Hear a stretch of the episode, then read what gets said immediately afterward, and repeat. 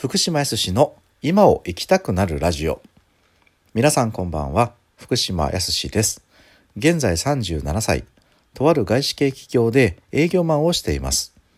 この番組は長いフリーター生活そしてリッツ・カールトンホテルのソムリエそしてエアラインパイロットの世界そして今は営業マンと本当におかしな人生を歩んで生きてきた僕だからこそ分かった。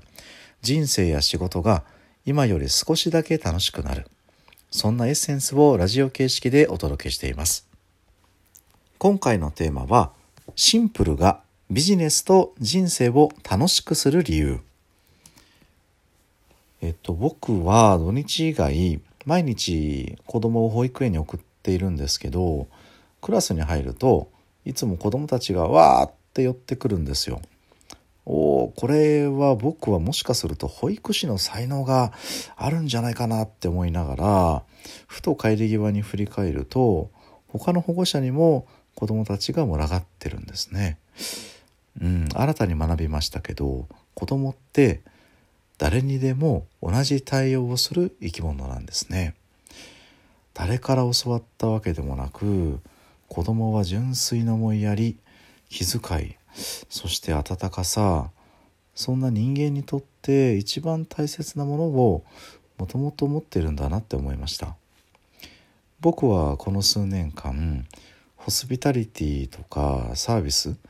を分かったかのようにいろんなところで話しています。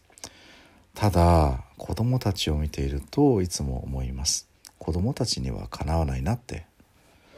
ホスピタリティとかおもてなし接遇。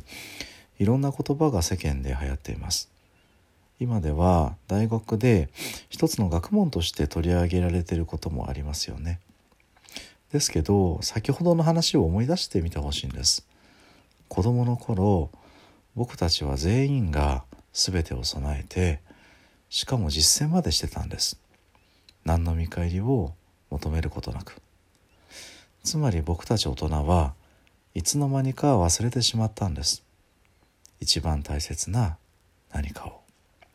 そしてそんな大人たちが作った社会で今ホスピタリティおもてなしの力はとてもありがたがられています。だけどこの力いつどのように僕たちは忘れてしまったのか僕たちはいつから競い始めてしまったのかほとんどの方は記憶には残っていないと思います。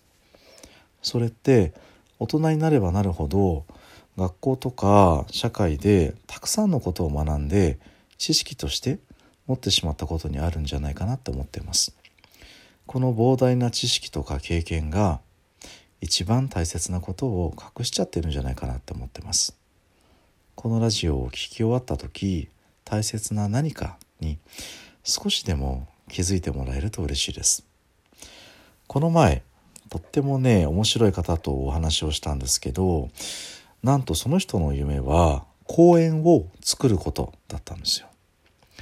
僕は公園に行くことはあっても作ろうだなんて考えたことは一回もありませんでした。で彼は僕にこう言ったんですよ。どれだけすごい経営者でもすごいマーケッターが調査しても潰れる店って潰れますよね。だって究極のマーケッターって言われるコンビニがいい例です。途方もない調査をした上でコンビニを出したはずなのに気が付いたら看板が外れて駐車場になってる。この光景福島さん見たことないですか？こんな途方もない計算をし尽くした経営者もマーケッターも絶対にかなわない相手が存在するんです。それは自然です。全ての人が無一文だろうが置かれてる環境がどうであろうが共通の時間を過ごして本来の人間に戻っていける場所それが公園だと思ってるんです。うん。最初は突拍子もない人だなと思ったんですけどこの話を聞いてるとなんか次第に彼の深さに魅了されていました。確かに寂れた公園が街の一角にあったとします。日頃の利用者って多分休憩中のタクシー運転手さんとか運動をしているご年配の夫婦とか多分ほとんど利用者っていないでしょうね。でももしそこに一本の桜があったとしたらどうなるのか春には満開の桜を咲かせて気が付くと桜の下って老若男女が楽しそうにお話しみをしに集まるんですよね。でもちろんこれって町内会がお花見キャンペーンとかって言ってなんかスタンプラリーをしたりとかなんかあげこれあげますって商品を用意したわけでもないですよね。ただそこに桜があるだけただそこに桜があるだけなのに人は桜めがけて集まってくるんですよね。家族や友人やもしかしたら全く知らない人同士で盛り上がるかもしれません。すると次第に桜とかねそっちのけで盛り上がっちゃうんですよね。うん、この空間って一見すると、うん、今流行りの生産性も効率性も何もないですよね。だけどみんなすごく楽しそうに過ごしてる。そこには一本の桜があったから。実はこれがビジネスにとっても人間関係にとっても一番大切なことなんだなって今思ってます。特に令和の時代の価値ってお金とか組織からやりがいがある自分と同じ価値観を持った人とのコミュニティそういったものに移ってくると思うし特に重要になってくるんだと思う。話変わっちゃうんですけどちょっと想像してみてください。例えばランチタイムに美味しくて感じのいい店があったとしたらまた行きたくなりませんか？お昼休みから戻った後に同僚に話すかもしれないし家に帰ったら家族に話すかもしれないですよね。なんでって美味しくて感じが良かったからここに難しい議論って必要ないですよね。なんか乱暴な言い方をすると経営学とかマーケティングなんか成功法とかが本当はそこに存在してたはずの大切な何かをどんどん埋もれさせて見えなくさせてしまってる気がするんですよ。それでこんな僕の持論をサポートしてくれる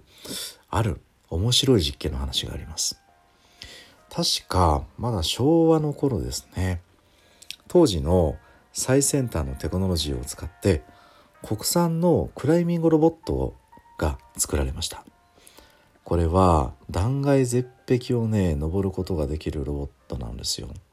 それで2体作られました。1体には当時で最先端の学習能力これをね、えー、搭載したんですよ。何かっていうと岩場の凹凸を検知して確実なコースを登れるようにプログラミングされてたんです。そしてもう一方には一切の学習能力を搭載しませんでした。でこの2体を競わせたんですよ。そしてどちらのロボットがより高くより速く岩場の崖を登れるのかこれを競ったんですね。どっちが勝ったと思いますか？なんと勝者は一切の学習能力を搭載しなかったロボットだったんです。まず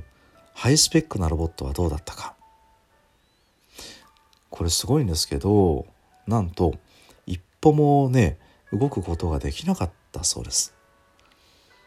うん頭が良すぎたんだって。で確実に登れる経路これをね測定し続けた結果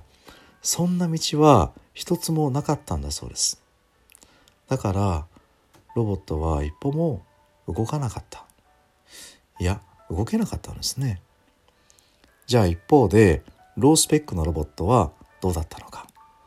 これね本当にめちゃくちゃだったそうです。もうね足も手もバタバタさせて何度も登っては落ちて登っては落ちて。だけど行って行って着実に確実に登っていったそうです。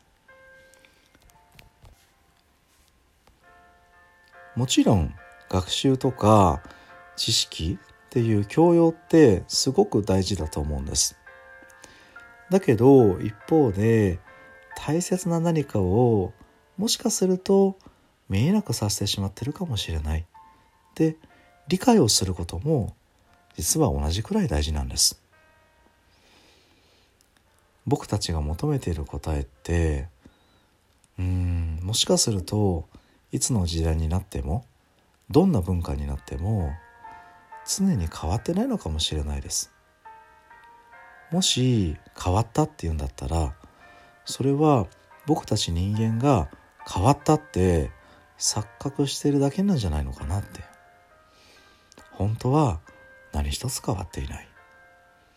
ビジネスも人間関係も本当はとってもシンプルなんです。今日もこのラジオを聴いてくれてありがとうございます。また次回お会いしましょう。福島康でした。